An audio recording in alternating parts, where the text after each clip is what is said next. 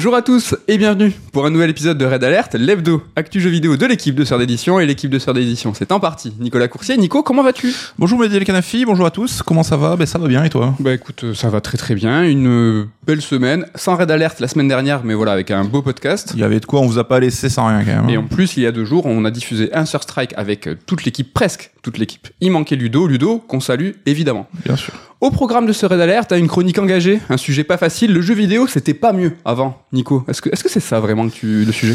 Alors c'est un peu l'essence de ce que je veux dire, mais on va essayer de parler voilà des top 10, on a chacun notre top 10 all time, hein, notamment toi tu en parles abondamment, et de voir si est-ce qu'ils sont figés pour des bonnes ou des mauvaises raisons, est-ce qu'on arrive encore à les modifier, passer ben, un certain âge, une certaine expérience de jeu, Mhm.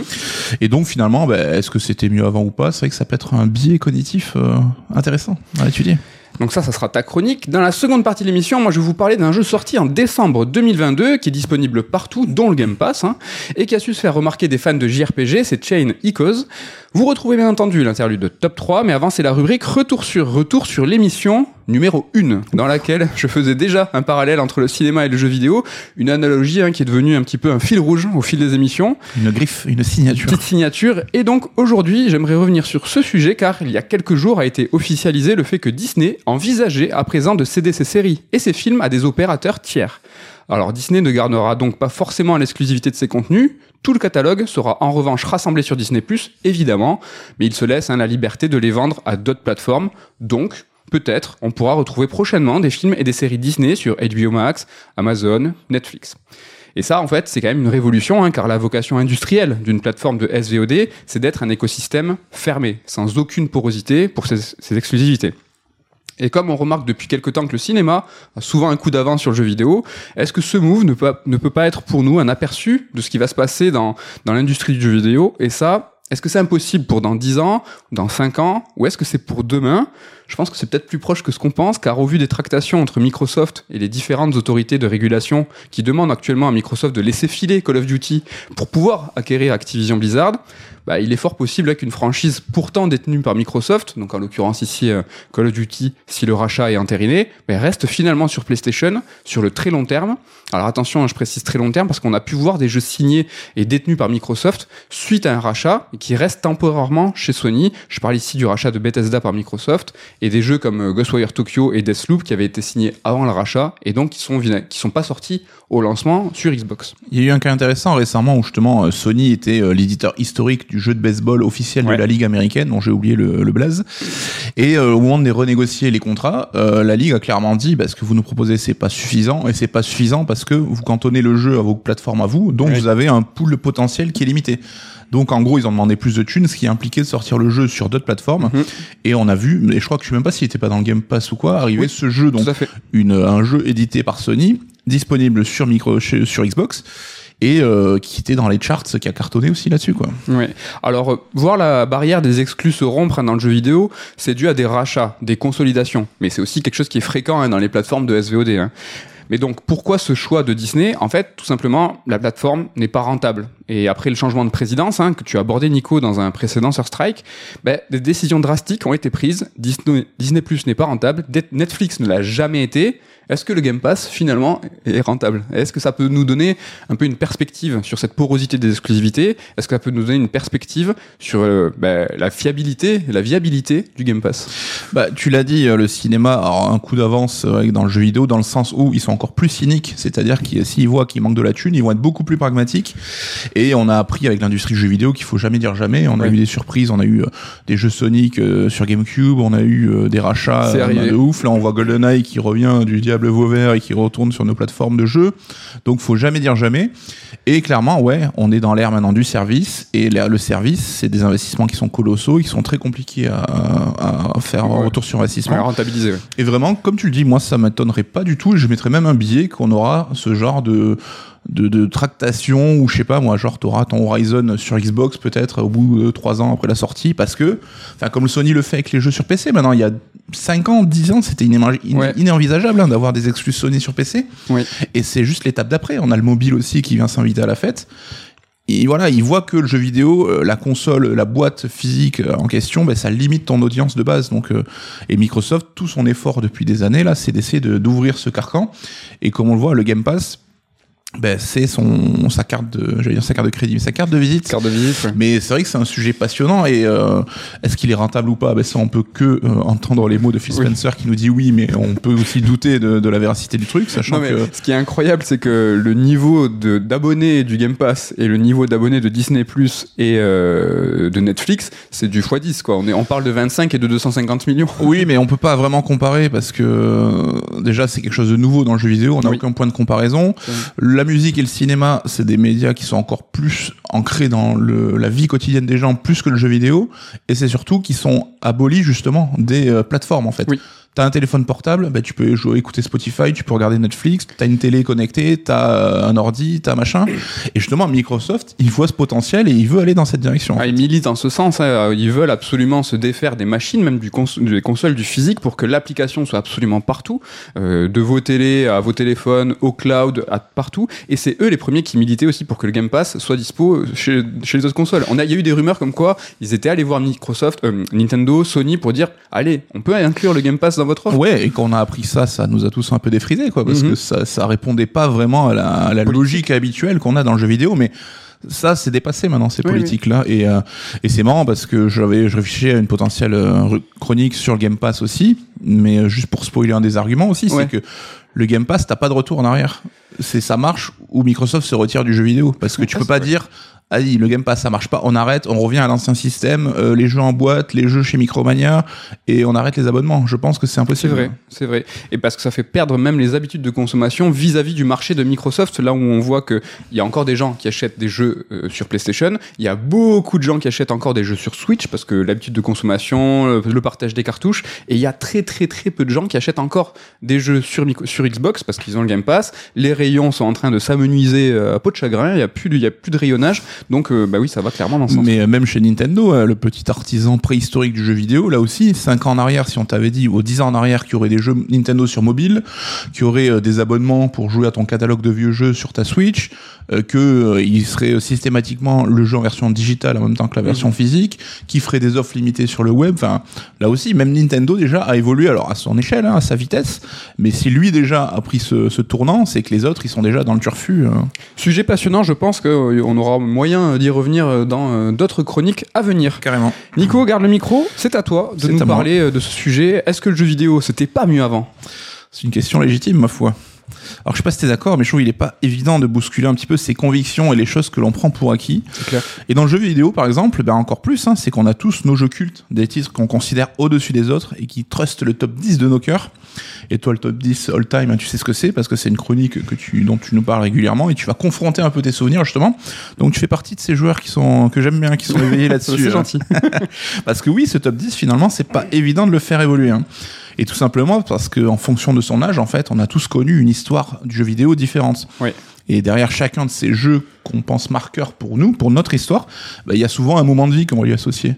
Un Noël où tu déballes ta console, un anniversaire où tu reçois des jeux, ou je sais pas, quand tu séchais les cours à la fac pour jouer à tel euh, épisode, voilà.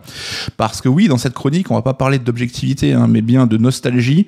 Cette nostalgie qui va venir un peu brouiller nos souvenirs et les embellir et placer certains jeux sur un piédestal. Les anciens, je mets un grand A comme euh, Lovecraft, hein, mais les anciens, plein de certitudes, hein, vont te répéter à l'envie que bah, tel ou tel jeu, c'est la référence absolue dans son domaine, il n'y a pas débat, et que si tu n'as pas joué, bah, tu pourras pas prétendre connaître euh, telle ou telle saga, ou que les épisodes suivants, finalement, c'est que des pâles copies. Alors, t'as envie de lui mettre une bouffe au mec qui dit ça, mais est-ce qu'on peut leur reprocher finalement? On en avait parlé tous les deux, mais j'ai vu passer euh, une étude euh, faite en 2018 par le New York Times sur les menée sur les utilisateurs de Spotify, donc le site de streaming de musique, on Ouais. en parlait. Une étude qui est un petit peu effrayante, je trouve, c'est qu'on nous explique qu'en gros, à partir de 30 ans, en fait, tu as déjà forgé tes goûts musicaux et que à partir de là, tu vas cesser de, de découvrir de nouvelles euh, sortes de Oui. musique, de nouveaux artistes et tout. Et souvent, bah, tu vas consacrer ton temps à réécouter en boucle les musiques que t'aimes bien. Ouais, tu cesses d'être curieux et en fait c'est entre tes 20 et 30 ans là tu vas être un petit peu dans l'exploration et à 30 ans quand le premier coup de bambou arrive bah, le te- lendemain, voilà, le lendemain de ton anniversaire. tu te retournes vers tes goûts passés on va dire Et enfin, moi, c'est clairement ce qui s'est passé. Bah, je pense si vous avez un peu notre âge hein, et que vous êtes comme nous, bah, vous verrez que euh, Ah ouais, tes soirées terminent sur les mêmes sons, que tu, tu prends plaisir à écouter les mêmes albums. Alors, il y a une raison, au-delà de la nostalgie. Alors, je rentre pas dans les détails, mais c'est lié en fait à des sécrétions d'hormones aussi, Ok. qui sont plus nombreuses, euh, les hormones du plaisir, tout ça, quand tu es adolescent et quand, quand tu découvres ces sons-là. Ok. Et donc, après, bah, tu vas être beaucoup plus conditionné à les réécouter parce que ça te met dans un état où tu te sens bien, en fait, Mhm. tout simplement. Quoi. Tu les retrouves. Et donc, ben, le jeu vidéo, finalement, c'est un média qui encore un peu jeune, hein, comparé au cinéma, donc on, on faisait la comparaison tout à l'heure. Et du coup, beaucoup des joueurs qui l'ont découvert euh, dans ces vertes années, hein, quand le jeu vidéo était un petit peu balbutiant, ben, ils sont encore aujourd'hui bien là, bien actifs. hein. donc euh, c'est marrant parce que leur voix, en fait, ça crée un espèce d'inconscient collectif, tu vois, une espèce de vérité, et je mets tous les guillemets du monde possible, mais qui s'est créé un petit peu par la force des choses. Et c'est incontestable aujourd'hui, on l'a tous admis, que certains jeux ben, sont reconnus comme des références de leur genre sans vraiment qu'il y ait de débat. Oui. Et donc tu vas entendre un peu ces grands anciens parler de FF6 ou de FF7, comme les légendes du JRPG, Metal Gear Solid, Zelda Ocarina of Time, Super Metroid ou Resident Evil 4 qui seraient des sommets indépassables. Et si un petit jeune il vient pour dire bah je suis pas forcément d'accord, moi j'aime bien Resident Evil 5, Ouais. Ken on pense à toi Eh ben on va le dire mais non mais retourne à tes études, hein, tu n'y connais rien, tu es bien trop jeune, moi je sais quoi. As-tu fait RE4 C'est pour ça.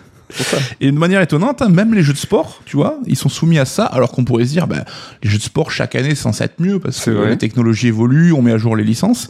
Mais non, si tu discutes avec des experts, ils vont te dire, non, non, PES 5, c'est le meilleur des PES.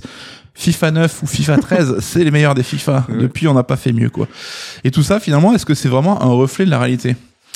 Alors je me suis rendu compte euh, que je faisais partie un peu de ces gens bloqués dans le passé. et J'étais un petit peu dégoûté quand j'ai vu ça, parce que alors on, je suis pas forcément un fan de l'exercice des top 10, hein, mais on s'était fait un peu tous notre top 10 ici pour se marrer quoi. Ouais. Et ce que dans, dans ce que j'estimais être mon top 10 de mes jeux préférés, bah, il y avait pas de jeu postérieur à 2002. Et 2002, c'est quand même il y a 20 piges. C'est chaud, Et franchement. c'est chaud. Parce qu'il y a énormément de jeux que j'ai kiffé depuis. Et quand j'ai réfléchi, je me suis dit, mais attends, mais un Death Stranding, un Elden Ring, un Last of Us 2, bah, ils auraient toute leur place dans mon top Mhm. 10.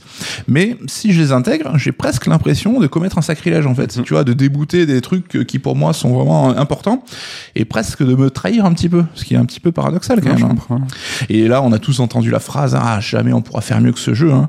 Et en effet, comment on pourrait dépasser bah, les premiers émois que j'ai vécu sur Mario 64 avec la 3D Ou euh, le moment où j'ai compris que dans Zelda 64, je pouvais enflammer une branche d'arbre pour brûler une toile d'araignée. Ça, c'est un des moments ouf de ma vie de joueur.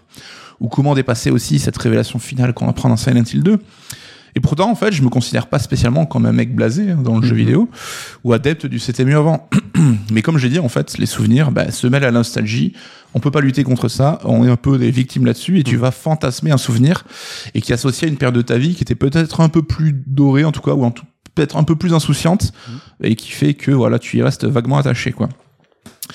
Mais pourtant, l'espoir renaît parce que récemment, on a vu quand même pas mal de jeux euh, arriver et venir un peu secouer le cocotier de nos certitudes et passer outre ses préconceptions. Dans le CRPG, donc le computer RPG, ça fait des années qu'on nous dit Fallout 2, les gars, c'est le maître de la catégorie, l'écriture, c'est un sommet du genre, on peut faire trop de trucs, trop de choix, machin. Et bam, en 2019, Disco Elysium arrive.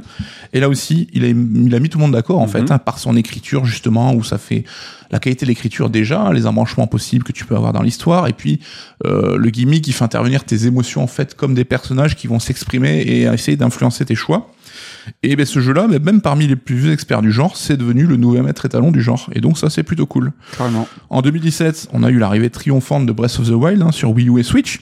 Là aussi, après domination euh, des tops pendant des années, on a tous dit euh, Ocarina of Time, c'est le meilleur Zelda. Les plus vieux te disaient même c'est Zelda 3, le meilleur Zelda. Voilà, j'ai l'impression aussi qu'il y a une unanimité qui s'est déclenchée en disant ben voilà, ce jeu non seulement il a révolutionné la formule Zelda, mais aussi le monde ouvert. Bah c'est le meilleur des Zelda. Encore euh, récemment, on a eu aussi Triangle Strategy arrivé euh, sur console. Alors lui, sans forcément parvenir à égaler euh, les références du genre, il est quand même venu chatouiller les références intestables qui étaient Final Fantasy Tactics et Tactics Ogre, Ouais. ce qu'on pensait impossible. Mhm. Alors il y a même, je crois que c'est Ludo qui disait qu'en termes de système de jeu, il préférait même Triangle Strategy.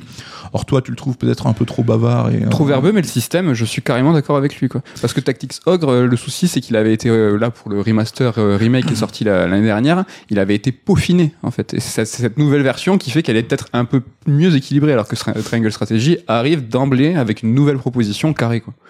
Et l'an dernier aussi, comment ne pas mentionner Elden Ring, hein, qui est venu Bah oui. euh, bah, consacrer le travail de From Software dans le domaine pourtant pas si vieux, hein, des Souls-like qu'il a lui-même contribué à, à créer et à voir émerger là-dessus. Et là, dans quelques minutes, tu vas parler de Cause, donc on va voir ce que tu en penses. Mais c'est vrai qu'on a entendu Oui. des vieux routards du JRPG dire que ce jeu-là bah, rejoignait un peu dans leur cœur les hautes sphères des grands euh, titres cultes de, de ce genre-là, quoi. Donc, Oui. euh, qu'on pensait là aussi un peu figé dans le passé, pourtant. Exactement, le Panthéon, euh, ce jeu peut, et je comprendrais tout à fait que certains disent, bah ça y est, euh, il a détrôné certains grands JRPG de mon cœur. ouais.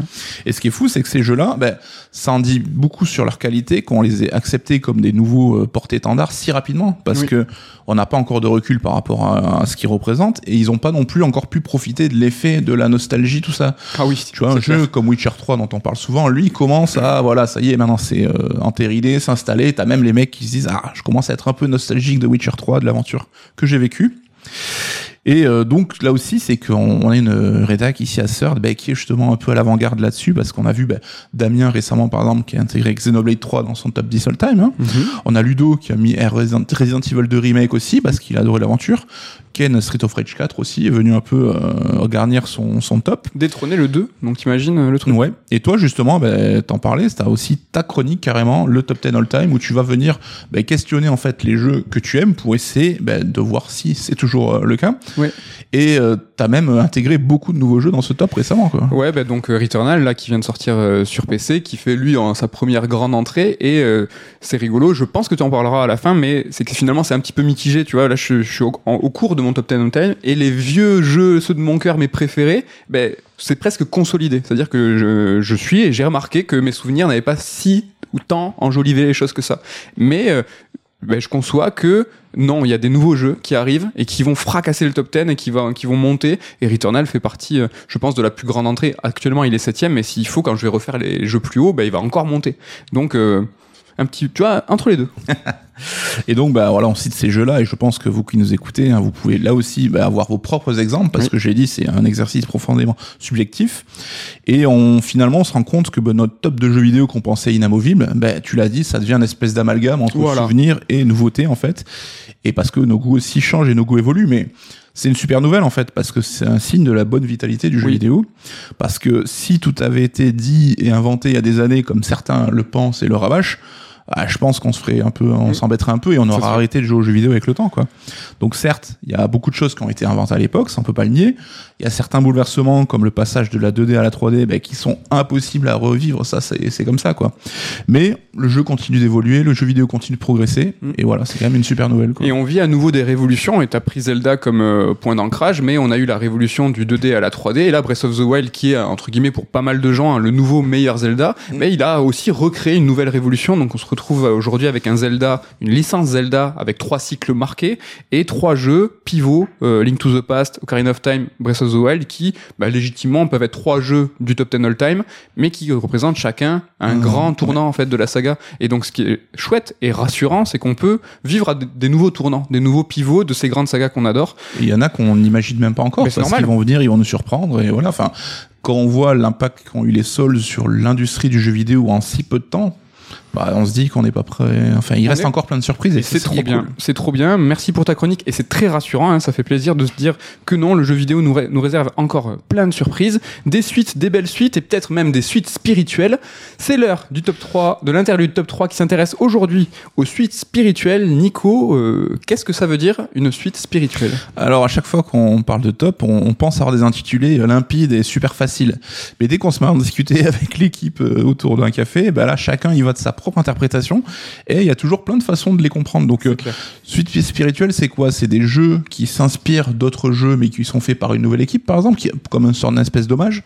Ou est-ce que c'est ben, les créateurs de l'époque qui reviennent par un autre biais pour apporter une sorte de suite sans la licence d'une saga qu'ils ont eux-mêmes créée? Et sinon, il y avait un troisième exemple, mais je ne sais plus lequel. hein. Ben, euh, c'est celui où en fait on va vraiment comprendre le cœur sans forcément copier le jeu de base, mais en, en retranscrire l'essence qui peut être euh, la vraie suite spirituelle, en tout cas la plus compliquée. Tu vas commencer. Est-ce que tu veux nous expliquer d'abord ben, comment toi tu as articulé ton top euh, Tu l'as pris comment toi? Ouais, alors j'ai juste un peu évité le côté, voilà, le créateur originel revient faire la suite spirituelle de son de son jeu de cœur en changeant la licence, comme Thimbleweed Park par exemple. Attention, un des trois, un de moi, un de mes trois, ça sera ça. On aura l'occasion de dérouler, pas de tricher, mais d'illustrer euh, notre top, s'il vous plaît. Allez, je te laisse commencer. Alors mon numéro 3 c'est Dead Cells, donc qui est euh, là aussi c'est un jeu qui prend le cœur je trouve d'une franchise, donc Castlevania, à savoir pour ben, euh, la faire naître sous un nouveau jour parce que tout le pan évidemment roguelite et tout n'existait pas dans Castlevania, mais tout ce qui concerne le feeling de jeu, ben, euh, l'utilisation des armes et tout, ben, fait que tu as un feeling Castlevania quand tu joues à Dead Cells et la preuve c'est qu'il y a l'extension euh, Castlevania qui sort ces jours-ci C'est début mars. début mars, voilà, ben, carrément, ben, tu vas vivre euh, une aventure Castlevania dans Dead Cells, donc euh, J'ai trop. même Konami et les, les développeurs l'ont, euh, l'ont s'en sont rendus compte, quoi. Je suis juste un peu triste d'avoir une expérience euh, roguelite euh, avec un skins Castlevania. Moi, j'aimerais avoir un Castlevania avec un moteur de Dead Cells. Tu vois. Ouais, mais est-ce que euh, c'est un truc, un mode qui sera un peu isolé du reste du jeu ou ça sera vraiment comme un nouveau Je biome sais pas. euh, Je crois que je pense que ça va être un nouveau biome. Je sais pas. Après, on n'est pas à l'abri, on voit que Konami euh, essaie de sous-traiter euh, ses licences. On n'est pas à l'abri que Motion Twin et Evil Empire soient au turbin en secret sur un nouveau Castlevania. Ça serait trop, trop bien. Alors voilà, j'ai commencé mon top 3. Comme je vous ai dit, moi, chacun de ces euh, places de ce podium représentera un versant de la suite spirituelle. Et donc, à la troisième place, je vais citer Bloodstain. Donc, le Castlevania de Igarashi. Igarashi qui est père de la saga depuis Symphony of the Night, depuis le versant Metroidvania. Et donc, Bloodstain, c'est Castlevania par Igarashi, sans la licence Castlevania. Voilà, qu'il appelait même lui un Nigavania. Un il faisait son, sa levée de fonds. Alors, je pense pour éviter les problèmes légaux avec Nintendo s'il employait le terme Metroidvania. Mais c'est vrai que Castlevania est découpé en périodes, un peu Période. comme Zelda dont on parlait tout à l'heure. Et Symphony of the Night, c'est le représentant de cette période Metroidvania. Mais là aussi, est-ce que finalement, il n'y a pas des meilleurs Metroid, euh, des meilleurs Castlevania à la Symphony of the Night qui ont émergé après, mais on garde tous euh, Le Symphony en tant Ouais, que référence. Je pense que celui-là, il est, il est intéressant à confronter parce que il est potentiellement encore le meilleur, je pense, le Symphonia. Parce qu'il y a Ah, eu, le euh, dernier, hein. Ray of Sorrow, euh, qui Ouais, est le- excellent. Le tout dernier, moi je pense, c'est peut-être meilleur. euh, Le dernier, de- c'est Down of Sorrow le Non, c'est. Ah, il y a eu quoi? Ah, celui avec la sorcière Celui avec la, la nana, ouais. Order of Ecclesia? Ouais. Carrément bien. Il était vachement bien celui-là. Donc Bloodstain, voilà, c'est mon top 3. Je pourrais illustrer ce top. non mais pour vraiment bien. pourrais, tu je pourrais. pourrais. Mais Evil Within, Mikami. Euh, Lost Odyssey, un Final Fantasy par Sakaguchi, euh, Mighty Number 9, bon pas très très bon jeu, mais euh, voilà. Voilà aussi d'un mec qui a pas forcément inventé Megaman, mais. Voilà, euh, on citera même pas son nom, tiens. Thimbleweed Park, j'en parlais, donc il y a un Maniac Mansion 2 quelque part. Hein. Euh, Eiyuden, alors je connais pas le nom des créateurs et Ludo va vraiment vouloir, mais c'est le Suikoden euh, sans Konami. Voilà, ça c'est ce genre de suite spirituelle la plus classique, on va dire. Yooka-Laylee. Yooka-Laylee, excellent Yooka-Laylee. Allez, ton top 2. Mon top 2, c'est Inside, donc euh, le jeu donc des créateurs de Limbo et qui reprend vraiment là aussi, bah, c'est du Another World hein, dans le texte et dans le dans le dans le game design. Playdead. Playdead, merci. Euh, donc le cinématique platformer avec ce que ça implique euh, au niveau interface épurée, le fait de comprendre aussi comment euh, jouer, comment progresser. Ouais. Et euh, voilà, enfin, Another World, c'est un jeu culte qui a énormément influencé l'industrie. Et on voit que ce genre-là, malgré tout, ben, reste euh, vivant, reste vivace. Et de temps en temps, on voit poindre un, un successeur plus ou moins désigné. Somerville aurait été encore plus un encore plus beau hommage et encore plus belle suite spirituelle s'il avait pas été tout cassé. Parce que là Exactement. vraiment il y avait même des teintes, des, des thématiques. Ouais, mais là aussi, pareil, voilà, ce qu'ils ont compris dans Another World, c'est les non-dits, c'est aussi le fait de, de relier un peu les, euh, les bouts de scénario par soi-même, en fait, et d'avoir aussi la place à l'imagination pour venir un petit peu combler tout ça, quoi. Mm. Alors mon top 2 c'est euh, des jeux des suites spirituelles qui vont reprendre exactement le même gameplay, la même imagerie, mais qui sont pas faits euh, par les créateurs. Là, je sais pas si tu vas connaître le jeu, je crois qu'on en a déjà parlé, c'est Readout 2, c'est un F0-like. C'est-à-dire que voilà, ça ressemble vraiment à F0, ça ressemble beaucoup plus dans le visuel, peut-être à un Wipeout, Mm. mais attention, on est vraiment dans un F0-like ici parce qu'il n'y a pas d'armes. Donc là, le jeu dans Readout 2 qui est sorti en 2022, hein, c'est un jeu récent. Le premier était sorti en 2016.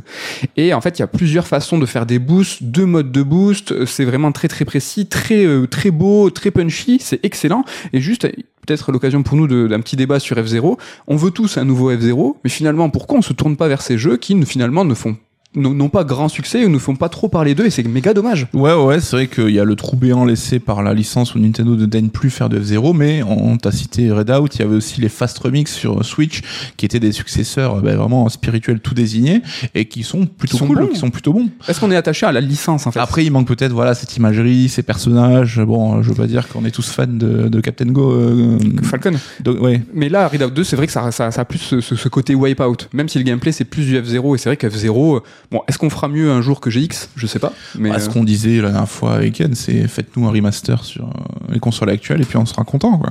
remaster ou remake? Non, je déconne. Allez, ton top 1.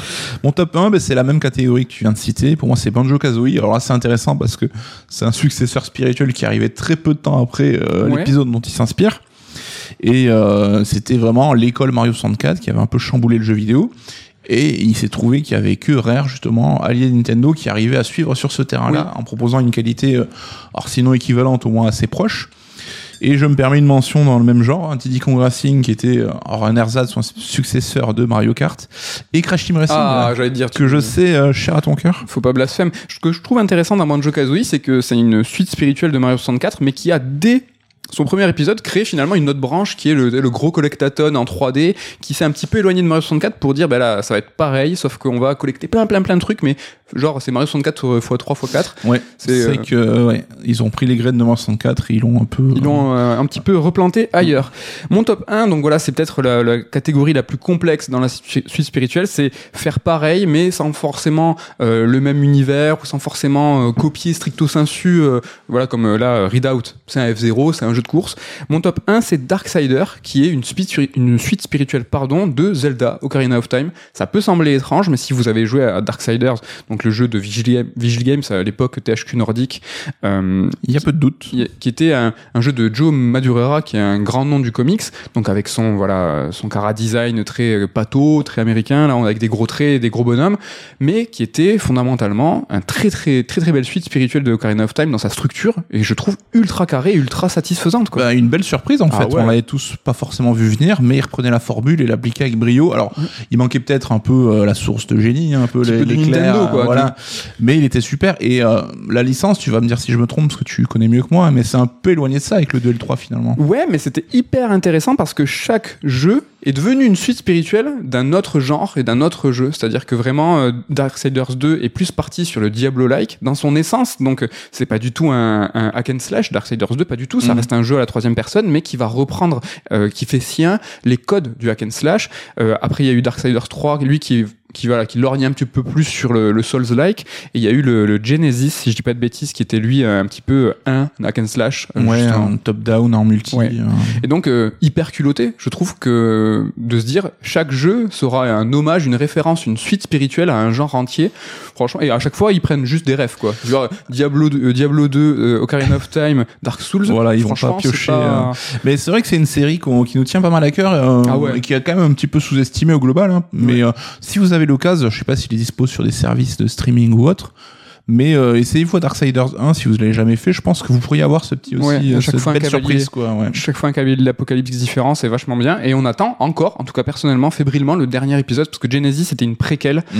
euh, et on attend le voilà le dernier euh, le dernier jeu. scène le dernier cavalier. Ouais, alors petite mention euh, au top de Damien euh, dans cette catégorie des suites spirituelles, il a cité Okami, lui Mm. en Zelda-like, euh, Ocarina of Time-like, Là aussi, un bel élève, peut-être un peu trop long peut-être un peu trop long, et Undertale qui euh, s'inspire euh, très euh, librement de, de, de Mother, pour ne pas dire plus. pour ne pas dire plus. voilà, petite euh, case dédiée à Damien. Voilà pour ce top 3 des interludes, n'importe quoi, top 3 des suites spirituelles, top 3 interludes. N'hésitez pas à nous balancer votre top ou des idées de top avec des intitulés peut-être un peu plus clairs ou un peu plus faciles à Et comprendre. un peu rigolo aussi. Un peu rigolo. On en fait moins des trucs un peu cons. La semaine prochaine, euh, semaine prochaine, euh, c'est dit. Il sera euh, un petit peu teuteux, le top 3. Je garde le micro et je vais vous parler de Chainicos. Tu l'as rapidement évoqué tout à l'heure. Hein. Un jeu euh, moderne, un jeu rétro. Qu'est-ce que c'est? En tout cas, pour moi, Chainicos, c'est pas un jeu rétro. C'est un jeu hommage, c'est vrai, mais c'est pas un jeu rétro. Et au contraire, c'est peut-être le JRPG le plus contemporain que j'ai fait depuis de très nombreuses années. Bon, avant de vous expliquer pourquoi Chainicos n'est pas rétro, je vais vous expliquer un petit peu qui est derrière ce jeu. Alors, on peut donner la paternité de Chainicos à une seule per- personne, hein, c'est Mathias Linda. Donc, Pendant 7 ans, il a presque développé en solo, alors presque, hein, parce que quelques backgrounds ont été sous-traités. Oh, le Et- nul. Ouais. Les ar- certains artworks promo, donc on appelle les key arts, ont été faits par un artiste japonais qui s'appelle Yo Kanzawa.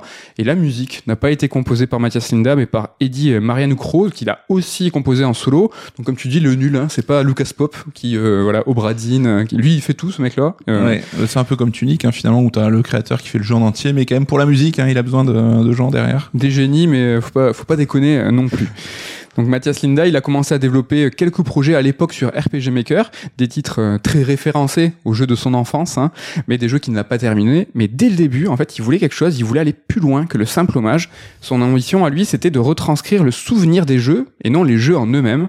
En fait, hein, ce qu'on se souvient de quelque chose est souvent éloigné de ce qu'il était réellement. Damien vous en parle hein, dans le dernier Sur Strike, où il, il- sur, dans sa chronique euh, La quête du souvenir. Et c'était aussi le désir de Motion Twin avec Dead Cells, donc tu l'as évoqué dans ton top 3, je savais pas. Et en fait, eux, ils voulaient capturer le souvenir d'un Castlevania pour son feeling, mais sans refaire un Castlevania.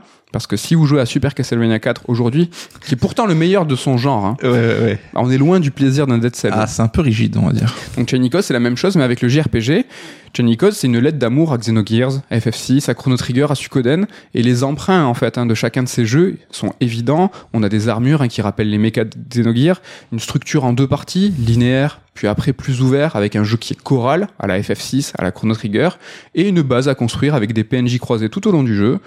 Salut, Suikoden. Mais attention, Chainicos n'est pas une lettre d'amour au JRPG du passé. C'est pas une lettre de Jean-Jacques Rousseau, hein, une lettre très belle mais difficile à lire, car dans un français très soutenu, très daté, mais un petit peu pénible aussi, non, c'est une lettre d'amour moderne, dans un français parlé, facile à comprendre. C'est un mail d'amour hein, numérique. Ah, mais c'est aussi une lettre d'amour au genre tout entier, un amour encore vivant, qui dure et qui se conjugue donc au présent, mais aussi au futur. Chainicos, c'est donc dans son ambition un jeu très nostalgique, mais dans sa forme, c'est un jeu extrêmement moderne. Et c'est, à ce jour, hein, attention, Sea of Stars arrive, le jeu le plus contemporain de ce genre, donc le JRPG, on va dire, en 2D pixels classique. Alors cette modernité, elle se traduit comment concrètement euh, dans le jeu? Je, je sais pas si tu es au courant, mais il n'y a pas d'expérience, tu gagnes pas d'XP dans Chainicos. Pour évoluer, faut que tu tues un boss, et c'est à ce moment que tu gagnes un point qui te permettra de choisir entre une nouvelle compétence, une capacité passive ou des bonus de stats. C'est à toi de choisir entre les trois. D'accord. Du coup, tu peux pas grind- grinder, tu peux pas leveler comme on dit, ça sert à rien. Et du coup, ainsi, le niveau du joueur, il est sous contrôle, tu peux pas casser le jeu et l'équilibre reste maîtrisé.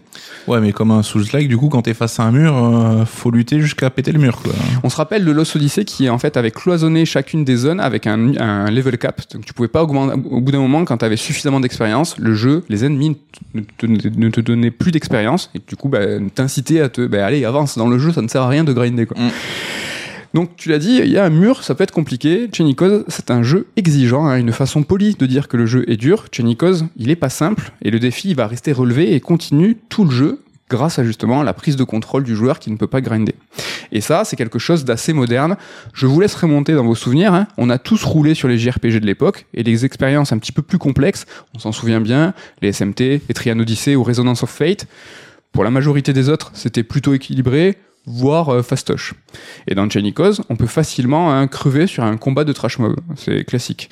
Donc chaque combat peut être décisif, mais chaque combat reste intéressant, même un combat de trash mob. Faut être attentif, tu vois. Tu peux te faire euh, rouler dessus. Faut pas y jouer le soir euh, après le boulot, quoi. Faut faire gaffe. Chenico, c'est aussi un jeu dense, riche en systèmes. Donc il y a des couches, des couches et des couches de systèmes. Alors ça, on en reviendra dans une prochaine émission. Mais c'est aussi quelque chose que je trouve très moderne. Alors on se souvient hein, des JRPG à système, par exemple FF, FF12, mais c'est pas une référence de Chenikos. Euh, contrairement à Chrono Trigger et FF6, qui eux sont des jeux qui se sont distingués par leur efficacité, mais aussi par la simplicité de leur système. Donc ici, on a une vraie volonté de Chenikos de se détacher de ses références et de moderniser l'ensemble de son expérience. Toujours dans les faux souvenirs hein, des jeux de notre adolescence, on se souvient de FF6 euh, par exemple, comme un titre qui était euh, au contexte dur, avec un contexte de guerre, mais comme pour les systèmes de jeu, on- qu'on vient, de voir, c'était en réalité plutôt simple et très caricatural. L'important de FF6, c'est la symbolique, mais pas vraiment la crédibilité de l'univers. Je vous renvoie là au Red Alert sur Chrono Trigger, où on parle un petit peu de tout ça. Dans Chenikos, le contexte est très sérieux. Alors oui, Ivalice, Matsuno, tout ça on connaît, c'était antérieur, mais encore une fois, c'est pas des jeux cités par Chunikos. Le jeu ne convoque pas ni fait référence à des titres comme euh, Vagrant Story ou, euh, FF Tactics. L'ambiance dans Chunikos est très militaire, le contexte est dead serious et ça sonne plus comme un signe de mo- modernité, une envie de coller à la mode des Game of Thrones. Je sais ça saoule, mais vous inquiétez pas, c'est l'inertie, ça va passer. Il y a encore FF16, je pense. à- Ouais, là, on est en plein dedans. hein. on est en plein dedans, mais ouais, mais bon, quand tu t'inspires d'un truc euh, dans le jeu vidéo, c'est des années en avance. Bon, moi, ça me déplaît pas. Ça Ouais. change. Peut-être, oui, bah, Mais du coup, donc, pour le coup, ça voilà, change. on aura envie de changement après, donc ça s'alimente. Dernier point, et pas des moindres, car il est pour moi le plus important et le mieux fait dans le jeu, c'est l'exploration. En fait, dans Chenikos, l'exploration, elle est très plaisante, très gratifiante, et surtout, elle est nécessaire. Alors, je m'explique. Comme je l'évoquais, le jeu, il est plutôt dur, et c'est uniquement grâce à l'exploration qu'on pourra gratter un petit point de stat en plus, trouver une arme ou des objets pour augmenter nos armures chez le forgeron. Et vu le niveau de difficulté, franchement, tu vas pas cracher dessus, tu vas gratter le moindre petit truc. L'exploration, elle est nécessaire car les trésors qu'elle peut nous faire gagner sont nécessaires. Sans ça, le jeu, il est trop dur. Donc, explorer, c'est super stimulant. T'es trop content de trouver de l'argent ou du stuff. Tu sais que ça va être utile, tu sais que ça va te permettre de survivre. Du coup, se balader et trouver des trésors, c'est génial. Et quand dans un autre jeu, bah, tu te fiches de trouver un coffre de plus avec un loot de plus, ici, c'est pas le cas. Franchement, j'ai rarement été aussi enthousiaste devant un coffre, un coffre parce que tu te dis, bah, je vais peut-être un petit peu moins galérer. Ça, c'est cool parce que c'est vrai qu'on a complètement désacralisé le coffre dans le jeu vidéo. Comme tu dis, Ouais. tu vas tomber sur du loot à foison, des trucs euh, bah, déjà qui sont sous level ou que t'as en 15 exemplaires. Ça, j'en peux plus aussi. hein. Aussi ultra bien caché dans le jeu, il y a des statues de pierre. Donc il y en a 12 qui donnent accès en fait à des bonus de ouf qui sont l'équivalent tout simplement des jobs, des métiers dans les autres JRPG. C'est vraiment bien planqué et ça te donne des bonus de stats et des compétences de malade. Ici la, récompense elle est incroyable car dans un autre jeu c'est une fonctionnalité de base de changer de, perso- de classe de perso. Alors qu'ici dans Chenikos il faut les trouver les classes et il faut trouver des objets qui te permettront de déclencher les statues. Donc c'est déjà faut trouver la statue et il faut trouver un objet qui te déclenche la statue pour, par exemple, euh, bah, faire en sorte que certains de tes personnages deviennent euh, mage blanc, avoir euh, une fonctionnalité de se redonner de la vie. C'est c'est vénère quoi. Et là en fait, c'est ultra bien caché et c'est super satisfaisant de les trouver ces statues. Enfin, dernière magnifique idée qui stimule l'exploration et qui est très récompensante, c'est le damier des objectifs. Alors, il faut imaginer un grand damier dans lequel chaque case est un petit défi, l'équivalent d'un succès ou d'un trophée. Par exemple, euh, tuer tant de, de monstres ou trouver tant de trésors, finir le combat avec un perso, etc., etc. Typiquement ce que tu peux trouver en succès ou trophée, mais là Mhm. c'est un damier qui est à l'intérieur du jeu. Mais c'est le succès, enfin, l'intitulé est visible. euh, L'intitulé est visible et le- ce que tu vas gagner est visible aussi. Donc à chaque fois que tu en réussis un, tu gagnes des sous et des sous, tu en as peu dans le jeu. Tu gagnes aussi des objets. Et si tu fais ces objectifs dans l'ordre du damier et qu'en fait les objectifs que tu réussis se touchent, bah, tu as un bonus ultra important, c'est-à-dire l'équivalent de gagner de tuer un boss ou de déclencher les statues. Ça, ça a dû te plaire. hein. Bon, c'est vraiment top hein, parce que c'est utile et ça titille un petit peu la fibre complétiste, ce qui ne gâche rien. Non mais là c'est vrai que ça, ça, ça coche plusieurs cases. Ça, mais ouais. que t'imagines que si tu te si tu t'embêtes à faire les objectifs qui sont visibles, qui sont peut-être un petit peu nuls hein, a priori, mais que tu te dis bah si je fais ça et que je fais ça, je peux gagner potentiellement l'équivalent de tuer un boss, de gagner un niveau ou de déclencher une statue. Par exemple, tu sais que tu as trouvé une statue qui va te donner un nouveau job, mais t'as pas l'objet, une une espèce d'eau bénite qui te permet de déclencher la statue. Et ça, tu peux l'avoir avec le damier. Donc vraiment, ça incite à le faire. Ouais, puis c'est super moderne aussi. Là, c'est la gamification à tout craint. Carrément. Et ça, c'est pas, excusez-moi si ça, c'est pas moderne. Alors, tout ce que je viens de dire sur l'exploration, ça favorise le flow. Le flow, une, une notion un, fondamentale et très importante du jeu moderne. Il y a énormément de petites euh, fonctionnalités de qualité de vie, hein, aussi, c'est quelque chose qui est très moderne, qui vont favoriser ce flow. Alors, du coup, ça, Nico, tu vas adorer. Tu peux te téléporter quand tu veux. Oh. Les ennemis sont visibles et peu nombreux. On peut fuir les combats gratuitement. Tu regagnes tes points de vie après chaque combat. Quand tu meurs, bah, tu peux recommencer sans pour autant charger une partie. On te propose, est-ce que tu veux récompenser ce combat? Est-ce que tu veux venir avant? Et du coup, sauvegarder la partie, bah, t'as même pas besoin de te faire gaffe parce que ça sauvegarde automatiquement, du coup, je crois que je viens de le dire. Gauthier. D'ailleurs, euh, et il y a aussi, attention, des marqueurs d'objectifs pour la quête principale et pour la- les quêtes secondaires. Et enfin, tu te déplaces sur la carte ultra facilement, ultra rapidement, à pied, en vaisseau ou en armure céleste. Je vais vous expliquer ce que c'est. Ça traîne pas du tout et ça pour l'exploration c'est trop bien t'es pas là à te lambiner tu vas Bah là, ouais, ce que tu viens de dire, ça y est, tu m'as un peu donné envie là parce que c'est clairement, ouais, comme tu dis, les, les, les vieux défauts que se traînent les Eh RPG depuis des années et des années et que les gens conservent par euh, habitude en fait. Et donc là, c'est vraiment trop bien. Donc tout ça nous montre que le jeu n'est pas développé, entre guillemets, à l'ancienne, mais bien dans une volonté d'intégrer le jeu dans une vraie modernité. Alors vous allez me dire que de louanges, hein, mais c'est vrai. Et spoiler, on terminera sur un ressenti très positif. J'ai quand même rencontré un petit souci dans mon aventure, et ce souci, c'est le prologue. Alors oui, désolé, je fais une fixette, mais là, c'est plus que le prologue, je, dirais que c'est l'acte 1, carrément. Et je trouve que l'acte 1, il est pas maîtrisé. Mathias Linda, donc le développeur, il joue un petit peu les iconoclastes, hein, il connaît les codes et veut s'en moquer. Alors au début, on nous fait croire que le jeu commence hein, comme tous les JRPG de l'époque, on se réveille chez soi, voilà, vous, le cliché, vous connaissez, et là tu prends une claque, alors tu prends littéralement une claque hein, dans le jeu, et là tu te rends compte que tu es in media res, en plein milieu de l'action, et ça, franchement, les premières secondes sont très cool, très stimulantes Le souci, c'est qu'il faut avoir les épaules pour faire le malin. Vouloir briser les codes et en jouer, bah, c'est pas donné à tout le monde. D'autant plus quand ça concerne l'amorce de l'aventure, et j'insiste souvent sur ce point, les premières heures sont fondamentales et elles doivent être parfaitement calibrées. Et le prologue de Chenikos, bah, il est pas trop carré, il est un petit peu maladroit. Et Mathias Linda, il est plein de bonne volonté, hein, mais il manque un petit peu peut-être d'expérience pour s'amuser des codes. Et je parle d'inexpérience hein, parce que c'est un fait. Chenikos, c'est le premier jeu de Mathias Linda. Mais attention, hein, le mec est un génie, je veux pas dénigrer. Il faut être conscient de la difficulté de, développer un jeu qui est tout seul, sans recul. Et c'est son premier jeu en plus. Il a expliqué en interview que ce qui était très compliqué pour lui, c'était d'assembler l'ensemble des bouts euh, de, la construction de son jeu. C'est-à-dire qu'il a écrit l'histoire, il a écrit les systèmes, et à la fin, et c'est très souvent, et c'est connu, c'est amalgamer le tout à la fin. Dire que la magie du jeu vidéo, à la fin, bam, ça marche. Mm. Bah, lui, il était tout seul. Et ça, ça a été la période la plus compliquée. Donc, est-ce que finalement, quand il a tout mis bout à bout, il a peut-être remarqué que le début du jeu était un petit peu moins rythmé ou un peu moins calibré? Ben ouais, mais quand t'es tout seul et que t'as fait ça pendant 7 ans, à la Ouais, fin, tu peux ouais, pas dire, euh, bah, je vais balancer ces 10 heures de jeu, euh, c'est pas possible. Là, t'as plus de recul du tout, quoi. Et donc pour revenir à ce prologue, hein, cet acte 1, je le trouve un petit peu mou, avec des allers-retours vraiment pas nécessaires, avec une mise en place à la Wild Arms qui va nous faire rassembler tous les héros à, à chaque à tour de rôle, ce qui est très classique dans le jeu. Euh, et c'est classique pour un jeu qui veut briser les codes, du coup vous en conviendrez. Et tu, quand tu fais l'iconoclaste comme ça, à dire moi je vais briser les codes, bah, du coup tu remarques tous Mm. les clichés. Et ça c'est un petit peu dommage. La morse elle est donc un petit peu longue, un petit peu complexe aussi. Le scénario prend place au sein d'une guerre de 150 ans entre trois royaumes. Eh, original encore une fois. Mais comme pour Ogre Battle, en fait, tu nous, on nous balance tout à la gueule au début et c'est à nous de nous débrouiller avec ça. Donc euh, le héros c'est Glenn, c'est un pilote d'armure céleste, hein, des grosses armures, et en fait il va sans faire exprès raser une région façon explosion nucléaire. Ça c'est le début, c'est le début du jeu, tu le joues après la claque justement. Alors la démarche de pas nous proposer un personnage qui est amnésique, franchement c'est louable et audacieux. Mais bon, faut assurer derrière. Et pour se dépatouiller de cette situation, le jeu va un petit peu user de quelques facilités scénaristiques. En fait, le truc c'est qu'on sent que les personnages nous cachent quelque chose. Les héros se mentent entre eux, ils ont des secrets, ok, mais on a l'impression qu'ils nous mentent aussi à nous. Parce que dans l'histoire, le vrai ingénu, c'est nous, le joueur. Alors qu'habituellement, on est plutôt omniscient dans un RPG. Tout ça prendra du sens dans l'histoire, et de façon assez brillante, mais au début, faut l'avouer, c'est un petit peu perturbant. Mais ce prologue, donc un peu, enfin l'acte 1 un peu, un peu relou, machin.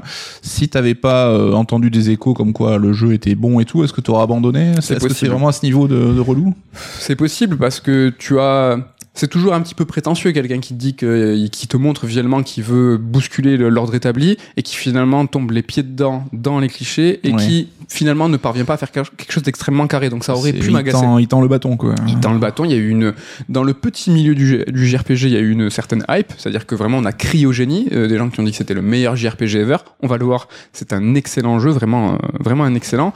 Mais comme tu dis, ça aurait, je pense, peut-être pu me, me, me faire décrocher. Et c'est quoi 5 6 heures cette intro C'est ça. Euh, bon, C'est euh, c'est 5-6 heures. Vous êtes euh, vous êtes informé Vous quoi. êtes prévenu. Mais il n'y a pas que ça le problème, c'est qu'il y a les personnages euh, qui, en plus de nous mentir, bah, tu les reconnais pas. Euh, Ils ont la même tête, ils ont la même taille.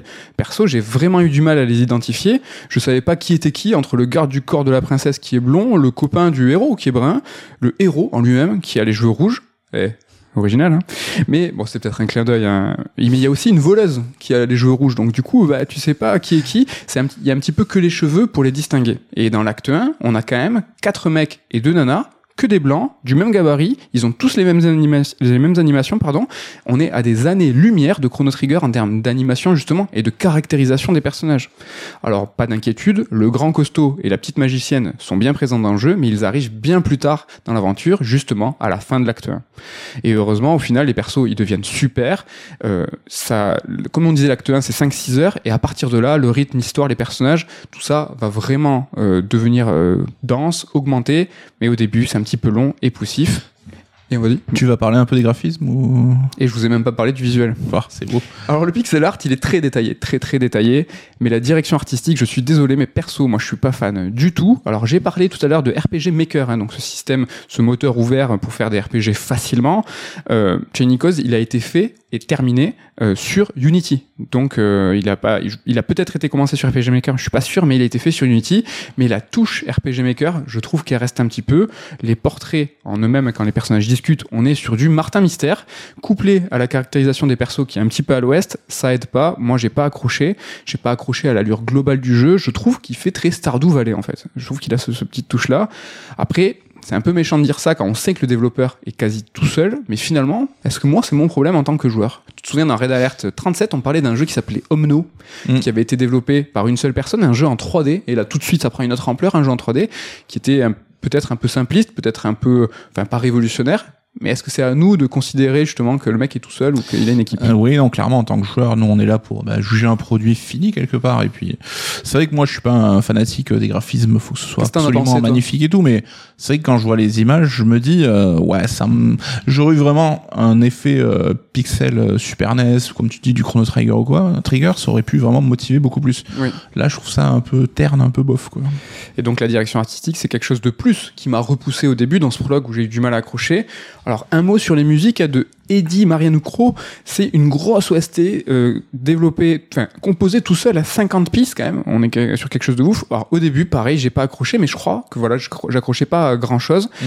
Mais encore une fois le déclic passé, j'ai adoré la bande son et ce déclic, c'est justement ce qu'on va voir maintenant. Le déclic, il est intervenu chez moi bout de 10 heures, peut-être un petit peu moins, je pense. Et à partir de là, les personnages deviennent touchants, l'histoire prend de l'ampleur, il y a des nouvelles mécaniques qui interviennent. Par exemple, les armures célestes hein, n'arrivent que tard dans l'aventure. Et c'est pas dérangeant du tout. C'est un super rapport au niveau du rythme. C'est une récompense.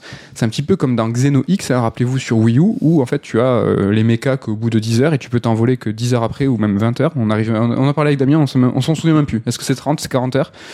Mais c'est surtout le scénario qui va s'accélérer à la fin du, de l'acte 1 alors je vais rien vous spoiler, mais si je devais vous décrire l'univers du jeu, imaginez la rivière de la vie de FF7. Chaque être vivant naît de l'énergie de la planète, et quand il meurt, il revient à la planète. Alors si vous avez vu Avatar 2, c'est la même chose sur Pandora. La petite différence qui change dans le monde de Chenikos, c'est que parfois, il est possible qu'un personnage un, possède un écho, c'est-à-dire un souvenir de ça ou de ses vies passées. Alors d'où le titre du jeu, Chenikos. D'où les personnages qui savent des choses et pas nous.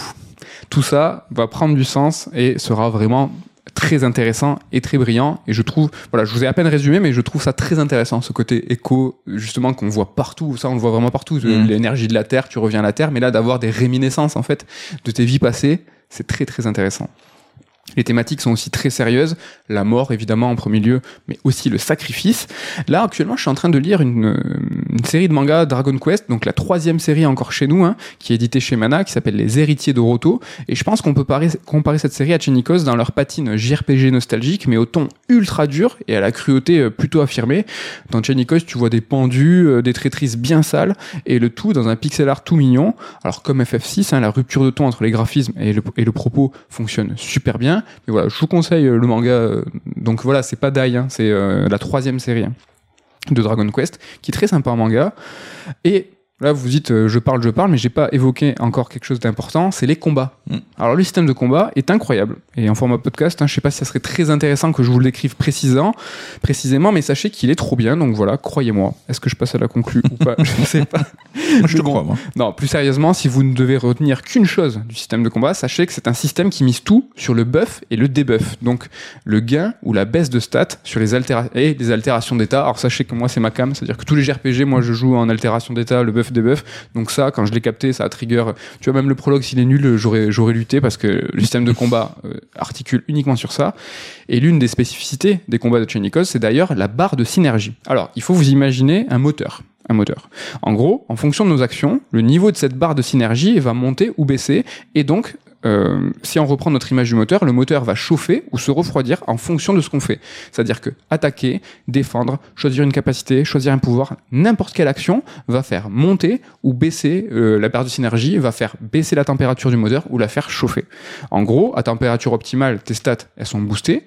Si le moteur il est, froid, c'est normal. Et si le moteur il est chaud, là tu prends trop cher. C'est-à-dire que tu as un trash mob qui te tape, tu, tu prends masse de dégâts.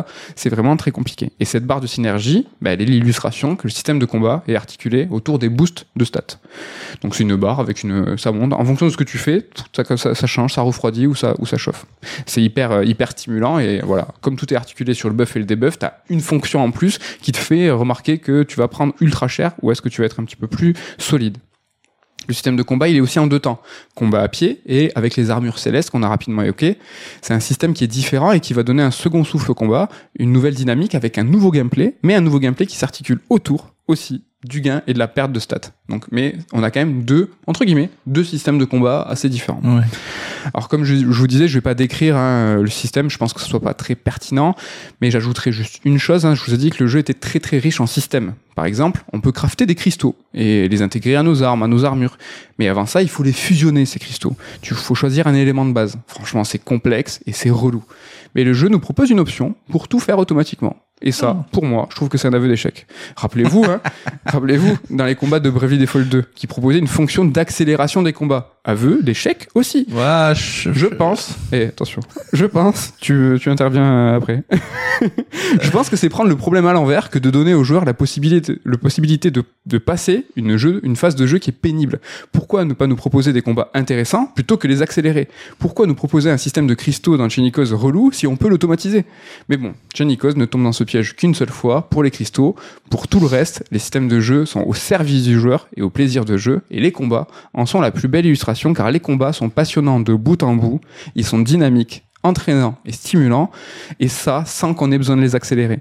Et c'est le jeu nous propose même pas de les accélérer. Et ça, c'est une réussite. Est-ce que tu veux nous dire que tu, tu n'es pas d'accord sur Euh, l'accélération Non, mais sur les cristaux, moi je trouve que tout ce qui concerne le côté menu, bidouillage, ça, ça peut vraiment euh, repousser une frange de joueurs qui sont pas forcément euh, bah, spécialisés dans un genre, dans le JRPG, tout ça. Donc pour moi, c'est encore un peu différent du système de combat qu'on accélérerait. Là, j'y vois plus, euh, comme on dit, vraiment du, de la qualité de vie. que, Pas trop. euh, Alors je vois ce que tu veux dire, c'est intéressant. détournement de, du game system, quoi. Mais dans ce jeu, comme je disais tout à l'heure, le moindre point de force, le moindre truc de stats est important. Mm. Et là, en fait, le système de cristaux, c'est qu'il est mal fait. Et je pense sincèrement que c'est a posteriori qu'il a ajouté un, un- un bouton pour l'automatiser.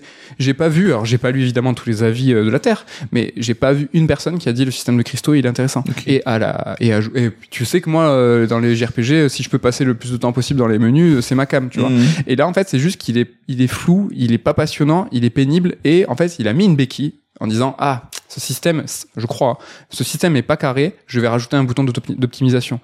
Et dans Bravely Default, tu te retrouves avec des combats qui sont inintéressants et on te met une béquille, on te dit bah, tu peux les accélérer x2. Voilà, moi je trouve que c'est pas une solution. Proposez-nous d'emblée un système de combat intéressant ou un, système de craft intéressant. Et là, justement, en Chenikos, le système de combat, les combats sont longs, hein, les combats sont difficiles, mais t'as jamais, déjà tu peux pas les accélérer, mais t'as pas envie de les accélérer, tu peux pas. C'est vraiment, euh, vraiment incroyable. Même, le, alors ça je vais pas rentrer dans les détails, mais le système de, baston des armures célestes a ce délire d'accélération, mais c'est compris dans le, dans le système de jeu. Donc c'est vraiment incroyable. Donc, on l'a compris, enfin, on l'a vu, Mathias Linda, il a ingéré le genre, il a compris le genre, il a digéré et il nous propose un jeu en plus qui encapsule l'ensemble du- d'une époque, donc les années 90, un âge d'or, mais il propose aussi des solutions pour renouveler le genre. Chenikos n'est pas un jeu rétro parce que c'est un- un jeu qui ne regarde pas uniquement vers le passé, c'est un jeu qui regarde vers l'avenir. Le créateur de Chenikos, Mathias Linda, c'est lui l'avenir et c'est son premier jeu et ce qu'il a accompli seul est un exploit. Et moi, je pense qu'il faut donner un budget, une équipe à ce mec. Alors, je dirais pas non pour un remake de Chenikos hein, avec une nouvelle direction artistique et des animations, mais définitivement, c'est lui l'avenir. Et c'est, il faut suivre le parcours de ce créateur qui, tout seul, a réussi à faire bah, voilà, peut-être l'un des genres de jeux les plus complexes, euh, tout seul pendant 7 ans, quasiment tout seul. Et c'est vraiment incroyable. Et pour faire un pont avec ta chronique à toi, je suis pas du tout étonné que certains joueurs euh, bah, mettent ce jeu dans leur top, euh, top 10 all-time, ou en tout cas dans leur panthéon du, JRPG au global.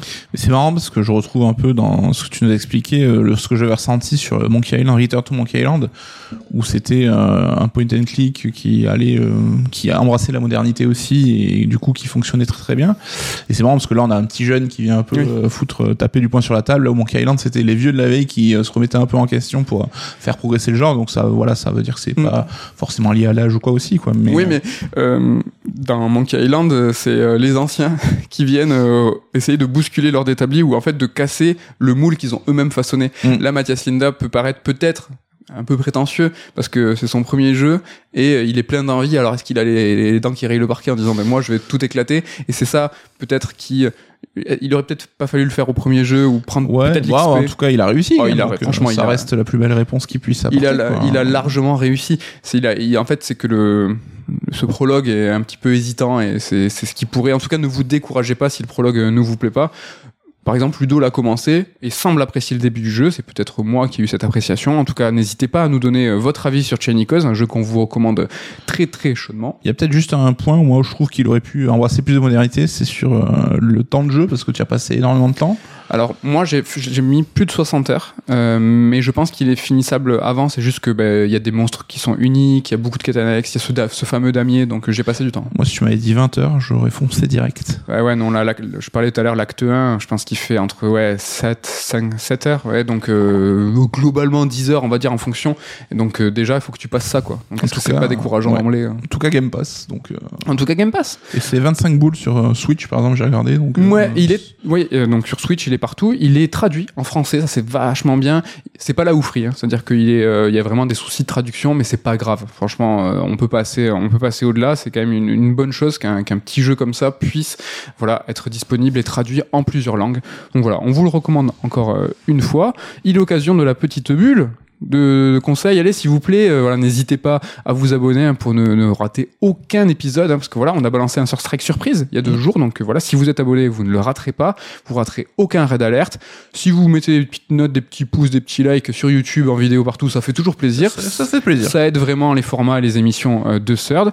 L'occasion de vous remercier très chaudement et de faire la bise à Ken, à Damien et à Ludo, et l'occasion pour moi de me tourner vers toi, Nico, est-ce que tu sais le sujet de la semaine prochaine pour ta chronique Pas encore. Pas encore Tu sais pas ben, Moi, je le sais parce que je suis sur un jeu un petit peu au long cours. Je suis sur Fire Emblem Engage. Donc, euh, je pense très certainement, je l'aurais fini, c'est sûr. Mais est-ce que j'aurais poussé suffisamment le endgame pour pouvoir vous en parler? Je pense aussi. Donc, voilà, je pense pouvoir vous donner rendez-vous la semaine prochaine pour Fire Emblem Engage et une chronique surprise pour Nico. Tout à fait. Voilà, par contre, dans deux semaines, je pense qu'on parlera de VR, donc je peux déjà dire que dans ah deux semaines, a priori, si je reçois mon casque à temps, oui, parlerai de. T'es dans les précoups, tout se passe bien. Oui, oui, oui. Donc voilà, vous savez euh, de quoi euh, il en retourne, Fire Emblem, du VR, de tout. On vous dit merci, on vous dit à la semaine prochaine. Bye bye.